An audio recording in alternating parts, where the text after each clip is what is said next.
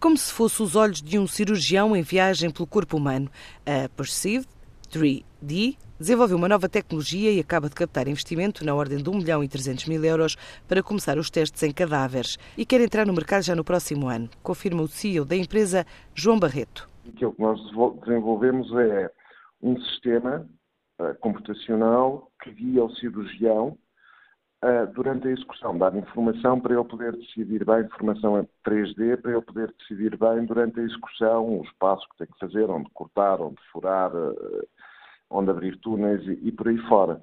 Então nós consolidamos essa tecnologia, que é o primeiro sistema de navegação para a artroscopia que existe, efetivamente, e agora este financiamento vai nos permitir um, fazer os primeiros testes em cadáver portanto, validar clinicamente a técnica. Neste momento ela é demonstrável em modelo, então, juntamente com os nossos médicos, aqui do Centro Hospitalar de Coimbra e outros médicos no país que nos estão a ajudar, nós vamos começar os testes em cadáver. A nível europeu, entre 330 candidaturas, apenas 120 foram premiados com financiamento.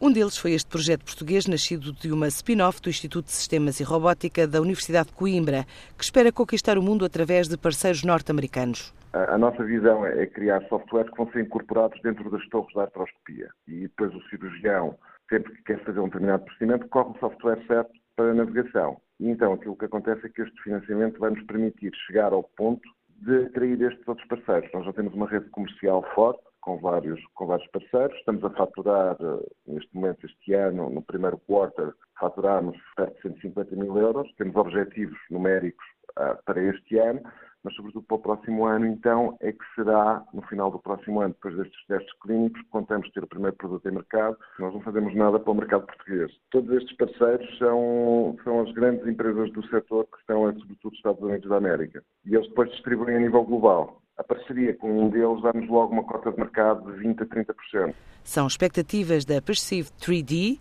que espera no próximo ano iniciar a comercialização para atingir o objetivo de alcançar uma faturação na ordem dos 7 milhões de euros em 2020. A AGAP 2IT quer entrar este ano na Holanda, Alemanha e Reino Unido, numa altura em que cresce no negócio Nearshore.